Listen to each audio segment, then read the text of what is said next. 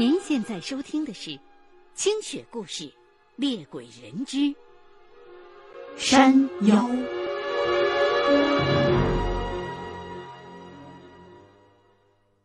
FM 幺零幺点九，吉林健康娱乐广播，每晚十点。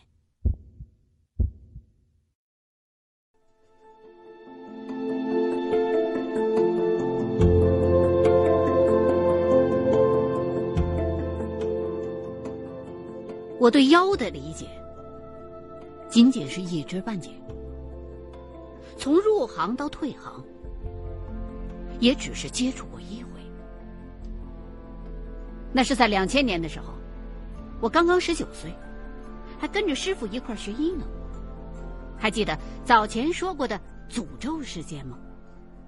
当年我和师傅在那件事情之后，再一次去了一趟无锡。不过这回纯粹是大西南的行家聚会，我这等毛头小角色仅仅是跟着去凑热闹罢了。这次聚会是由武汉的一位老前辈发起的，重庆的司徒、上官都参加了。我跟师傅当时正在贵州的荔波，处理完事件之后，就直接去了无锡跟大家会合。当天晚上到达之后，大家在无锡大宁河上的一条趸船上吃了著名的烤鱼，打算休整一晚，第二天清晨上山叙旧。对于我来讲，实际上更愿意一个人自己在无锡县城待上两天，吃香的喝辣的，找个网吧上着网啊，看个电影什么的。第二天。我们就去了位于无锡附近的一座叫做红池坝的高山草场。山上新鲜的空气沁人心脾。高山草场人迹罕至，十分的清幽。而且这里虽然海拔高，但却绝不缺氧，反倒更像是一个天然的氧吧。由于地势较高，云层就压得很低，走在根本就没有路的草地上，非常的舒适。当时那片山上似乎还没有正式开发成为旅游区，配套设施也十分的不完善。我们呢就把过夜的地点选在了山上一家养马的人家里。那是我头一回骑马。还和一匹叫做黑子的小马驹成了朋友。也就是从那时候开始，我对马产生了一种特殊的情感。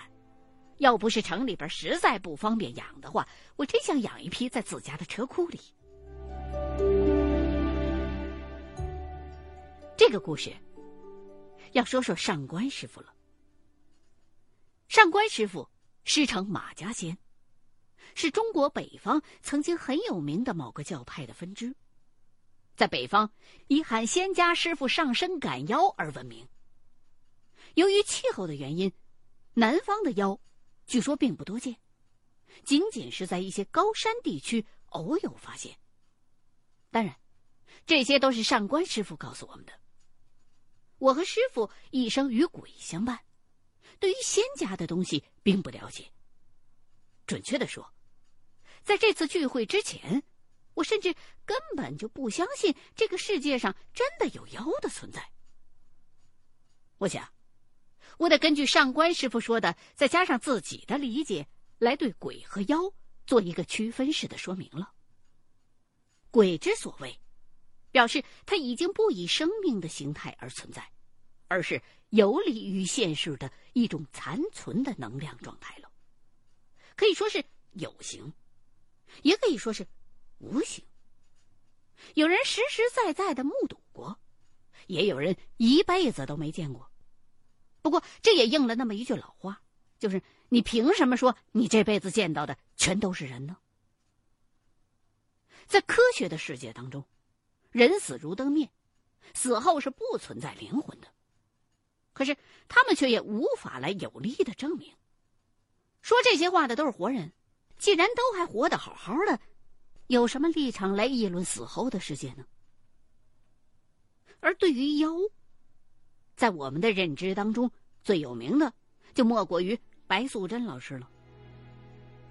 在上官师傅的眼中啊，妖是同级别的生物当中发展的更为高级的一个群体。跟人不一样，妖具有一些它本属的动物的灵性，同时也拥有着一些我们的认知当中无法理解的超能力。这次，在无锡红池坝，我们借宿的人家口中。上官师傅偶然得知了一宗妖案，我跟师傅还有其他的前辈们，也就实实在在的见识了一把人妖的对决。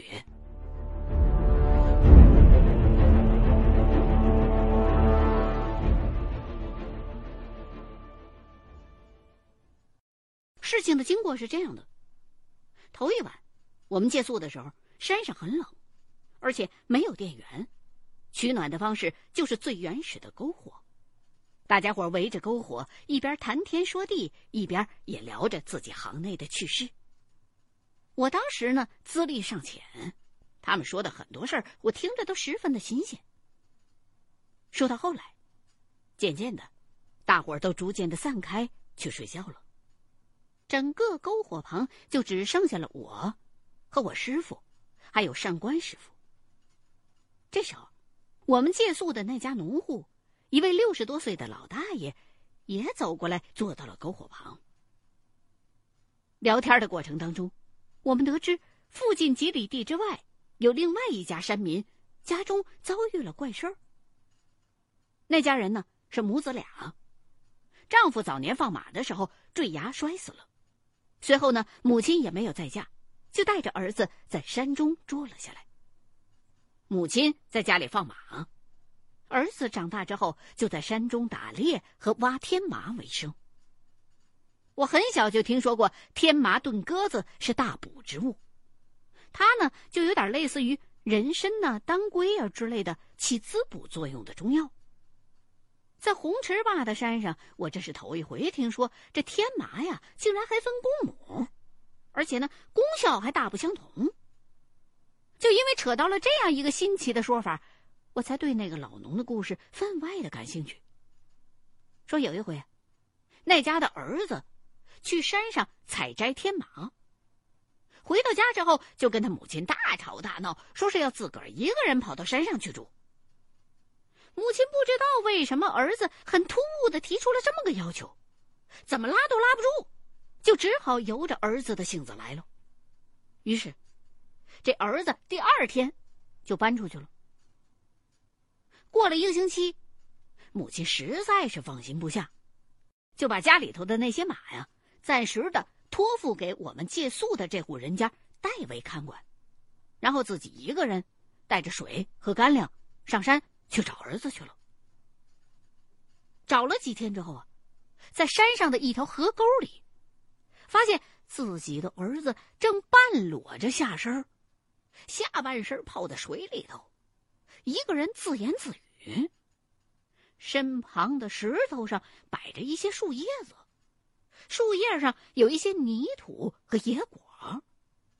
他那儿子一边笑嘻嘻的自言自语，一边把泥巴还有野果塞到嘴巴里去吃。母亲一看就吓坏了，认为这儿子是不是疯了，上去就想把儿子往家里边拽。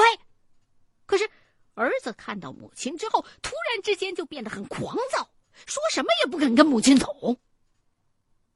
母亲没有办法，就在旁边搭了一个小棚子，陪着孩子。可是，眼看着孩子一天比一天消瘦，一天比一天糊涂，母亲实在是忍不住了，就下山去，跑到村子里找了一些山民们。连拉带扯的，把孩子弄回家去了。一回到家，他儿子就卧床不起，大病一场。直到有一天，趁母亲放马出去了，这儿子自个儿爬起来，又偷偷的跑了。这回再跑了之后，就再也没被找回来。只是偶尔有进过山的人传闻说，在山上一洞里边看见过有人生活过的痕迹。他母亲呢，就打算在最近这几天再组织一批人，去那处山洞当中寻找自己的孩子。听到这儿，上官师傅就打断了这个老农的话头，问他：“这山上还有洞？”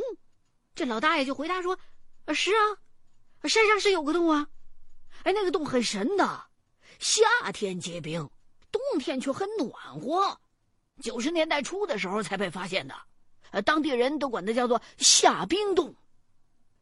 夏天结冰，这种事儿我只在电冰箱见过，绝对没想到在这个纬度的地区，竟然还会有这样的所在。”这不颠倒季节吗？还离我们这儿还这么近。这农户就告诉我们说，红池坝的地理位置实际上是很特殊的，它有着很多违反常态的现象。这红池坝呀，啊，大家都知道，中国的版图看上去像是一只雄鸡。红池坝和乌溪的地理位置呢，就在中国版图的正中央，就像是雄鸡的心脏上一样。也因此。在乌溪大宁河的沿线上，有一处怪异的山顶巨石，当地人呢就管它叫做“鸡心岭”，号称啊是重庆的最高点。除了那个违反季节常理的夏冰洞，那位母亲找到过儿子的那条小溪，也是违反常理的。上官师傅就问：“怎么个违反常理法啊？”老大爷就说。那条小溪啊，叫溪流溪，像溪流的意思。它和这附近任何一条河流的流向都是不一样的，是相反的。而那条溪流溪的源头，就是在下冰洞。哦，看样子，上官师傅好像是心里头有谱了。第二天一大早。他就告诉了各位师傅得知的这个情况，大家伙呢也卖了上官师傅一个面子，打算跟着他一块儿去看看马家仙的除妖之道。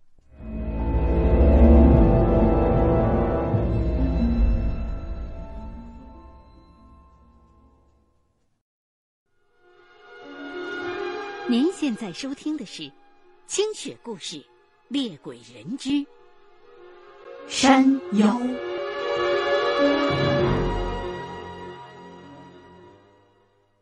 ，FM 幺零幺点九，吉林健康娱乐广播，每晚十点。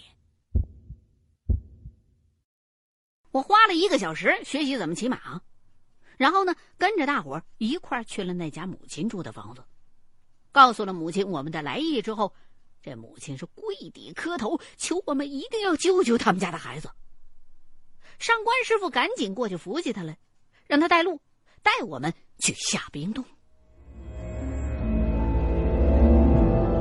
下冰洞离这儿大约有十里路。到了那儿的时候，我现场感受了一下这处神奇的洞穴，高挂的钟乳石。各种新奇古怪的形状，最神的莫过于钟乳石上都挂着厚厚的一层冰。要知道，当时正值八月，酷暑季节。虽然红池坝地处高山，可是这结冰也太过分了。正当我惊叹的时候，同行的其中一位师傅就高喊了一嗓子：“快过来，这里有人！”我们几个就赶紧跑了过去。在距离洞口进去右拐不到三百米的地方，我们看到一个赤身裸体、瑟瑟发抖躺在一条暗河旁边的男人，正昏迷不醒。这时候。一起跟过来的母亲一头扑了过去，借着大伙打火机和手电筒的灯光，仔细的辨认了一番，然后就开始哭喊说：“儿子，你怎么了？你醒醒啊！”看样子是找对地方了。由于这个男的已经昏迷了，我们所有人就七手八脚的把他往洞口抬。这时候，一阵怪异的风从洞口处刮了进来，风力非常的强，像是要阻止我们出洞一般。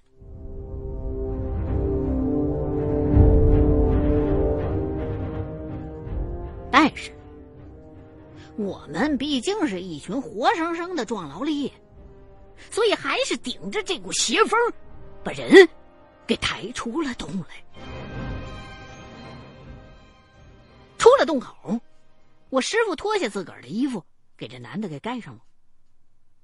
当把这男人放在地上之后，我们这一群人才发现，跟着我们一块儿出动的，还有一条像是蜥蜴一样。但浑身都是黄乎乎的动物，这是一条娃娃鱼。我知道娃娃鱼是吉祥的动物，于是就想伸手过去摸它，却被上官师傅一把拦下了。然后，他就从口袋里边摸出一副骨牌和一只摇铃来，左手把骨牌捏在手中搓磨出声。右手则高举着铃铛，开始摇晃。那条大娃娃鱼开始似进似退，抬头望着上官师傅，张着嘴，哇哇的开始叫喊。上官师傅就转过头来对我们说：“找到正主了，这是一只娃娃鱼的妖。”啊！我听说过狐妖，也听说过黄鼠狼妖，连人妖我都听说过，可是还真是头一回听说，居然有娃娃鱼妖。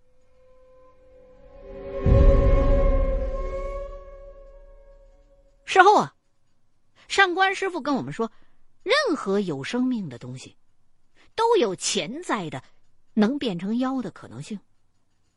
小到一草一树，大到豺狼虎豹，只要它的生存过程当中，思维方式在它原属的群体水平里跨度很大的上升到另外一个高度，那就叫做修炼。而这样的修炼。除了让他们的生存期限更长久之外，还能让他们拥有一定的特殊的能力。对于很多动物，尤其是狐狸、狗、黄鼠狼、乌龟等原本就有灵性的动物，当他们经过修炼之后，是能够达到近乎人的聪明程度的。他们呢，能够制造出一些幻想，来迷惑他想要迷惑的人。很显然，眼前的这个男子就是个活生生的例子。眼瞅着上官师傅就取下了脖子上的那串珠子，那并不是佛珠，而是由三百颗檀木圆珠串联起来的。每一颗珠子上头都刻着马家门派符咒的法器。他取下珠串，一把就朝着那只娃娃鱼丢了过去，直接把它给掏进圈里边了。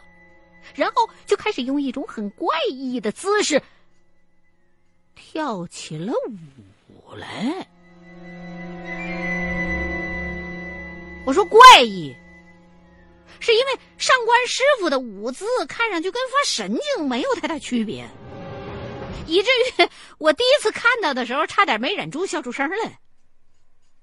眼看着上官师傅一边跳一边在嘴里边叽里咕噜的念叨，而那条娃娃鱼被套住了之后，是想要跑的，可是却怎么都迈不出那串珠子化成的圈子。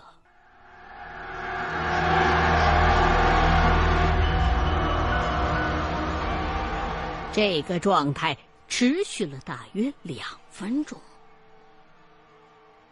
而听得上官师傅好像是唱完了一段，开始站定，双手合并在胸前，食指和中指伸出并拢，其余的手指头相互紧扣着。那姿势很像是《倩女幽魂》里边张学友念驱魔咒的样子。没过多久，那只娃娃鱼就安静了下来，趴在地上一动不动了。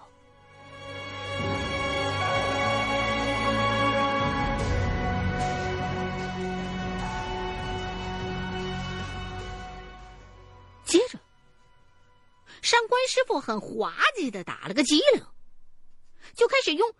两种不同的声音，一人分饰两角，自个儿在那儿一问一答。可是因为讲的好像都是仙家的话，又有点像是文言文，所以我一句也没听懂。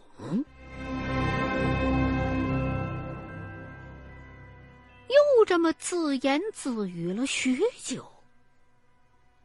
上官师傅才又一个机灵，回过了神来，问我们找来一只口袋，把这条娃娃鱼恭恭敬敬的请进了口袋，然后在附近的草堆里边一通摸索，找来几片树叶子，一片贴在昏迷的男子的额头。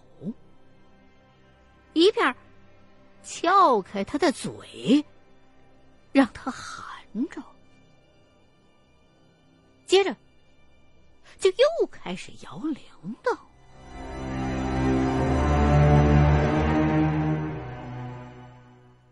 躺在地上的男人渐渐的开始醒转，但人还是比较虚弱，说不出话来，只是在看到母亲的时候。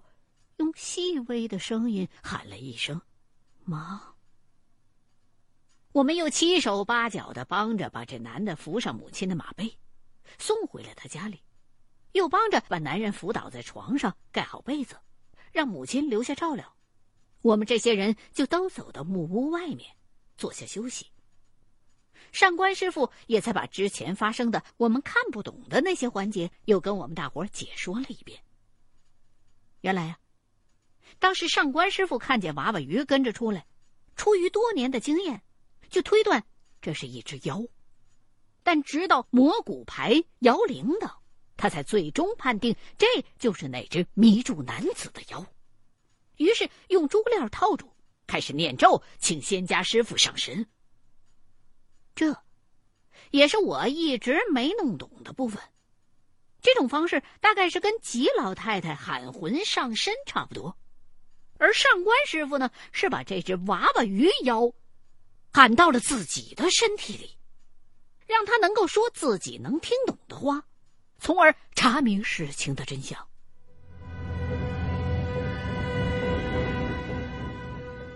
上官师傅讲啊，据刚才这只娃娃鱼妖说的经过，整个事情是这样的。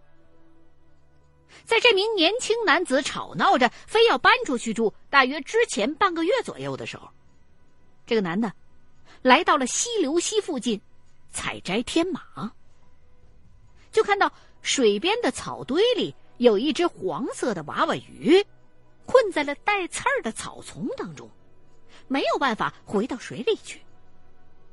这个男子出于一片好心，就扯开了那些带刺儿的草。捉起娃娃鱼，把它放回了水中。在这个过程当中啊，这个男人的手被割破，流血，鲜血滴在了娃娃鱼的身上。当他把这只娃娃鱼抱起，走到水边放进去之后，就沿着河沟离开了。可是这只娃娃鱼却一直跟着他走了很远。这男人本来就是一个善良的山里人，看到居然有一只娃娃鱼一直跟着自己，自己走，这娃娃鱼就跟着在水里头走。自己停下，哎，他也跟着停下，觉得很有趣儿，也觉得万物有灵。可是回家之后啊，也就慢慢的把这事儿给忘了。半个月之后，他再次来到溪流溪边的时候，却发现了一个在河边坐着哭泣的女人。走近了一看，才发现这个女人的脚被带刺儿的草割伤了许多口子。于是，这个男子就把这个女人扶坐到了旁边的草地上，给她打水喝，帮她止血。上官师傅说：“也就是从这个时候开始，这只娃娃鱼就开始用女人的幻象迷住了这个男人。”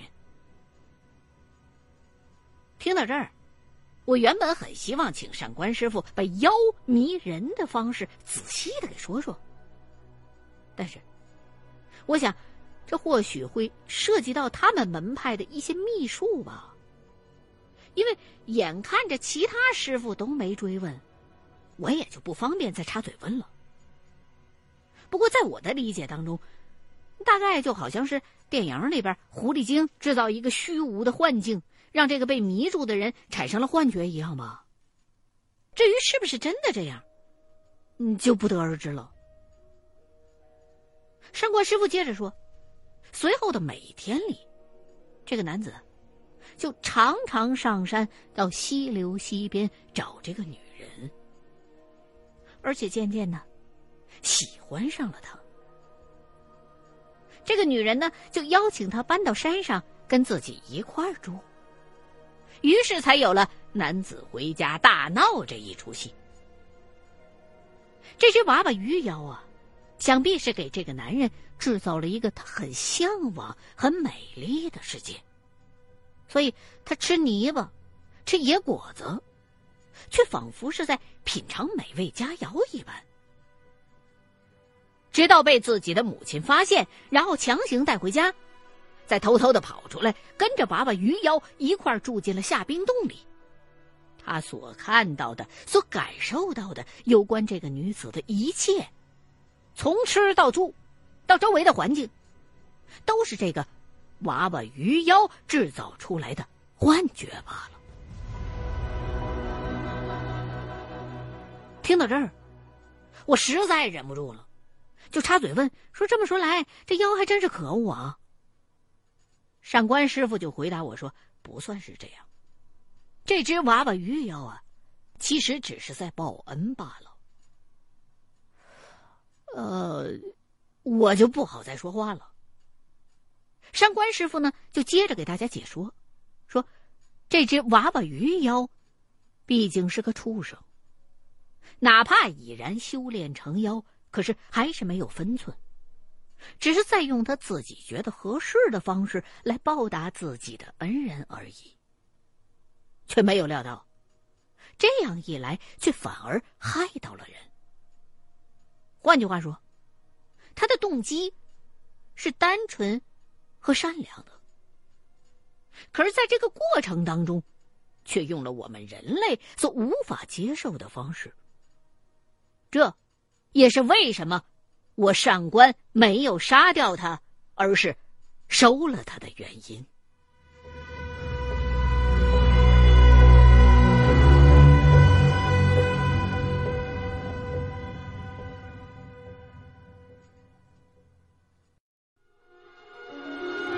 您现在收听的是《清雪故事·猎鬼人之山妖》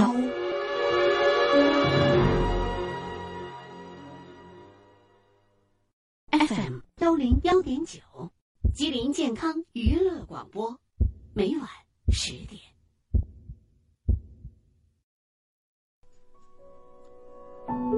在我看到的电影或电视剧里边。妖怪往往是飞檐走壁、以影换形、法力无边、害人为患的。顶多也就是白素贞老师的出现，稍微扭转了我对妖的看法。每到暑假，电视里边开始放《千年等一回》的时候，一旦看到荧屏上出现那个法海那混蛋老和尚，我都会破口大骂。可是。经历过这件事儿之后，我再这么仔细一琢磨，觉得法海老师其实也是在替天行道。所以，这时候我不由自主的就把上官师傅跟法海老师联系在了一块儿。于是，我开始有点同情那个口袋里边静静的趴着的娃娃鱼了。我相信。他能够修炼成妖，原本已经是非常的不易，却因为涉足人世而被收服，理由却是为了报恩。我师傅就问上官师傅：“您打算怎么处理这只娃娃鱼啊？”他说：“要送去峨眉山，找一家大庙，给供养起来。”令其终日听经进佛，盼其有朝一日能够终成正道。听完这番话，我对上官师傅的尊重油然而生。也正是从这个时候开始，我觉得我们的这个职业，并非是那么边缘和低级。我们这些猎鬼人，救鬼，也救人；杀妖，也渡妖。有句话叫“存在即合理”。对于那些莫名其妙的异界打扰，我们必然插手阻止；而对于一些在这个过程当中发现的美好的情愫，我们又有什么理由来灭之而唯恐不及呢？那一刻，我似乎悟到了一些东西，而这些东西是师傅没有教过我的。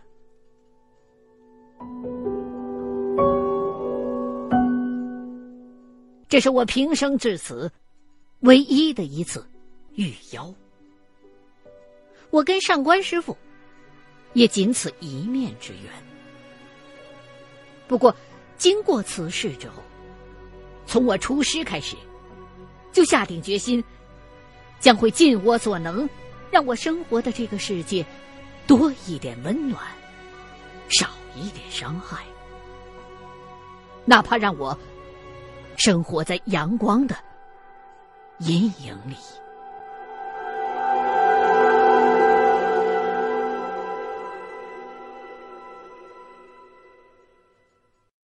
欢迎收听《清雪故事系列之猎鬼人》，原著李一凡，花城出版社出版。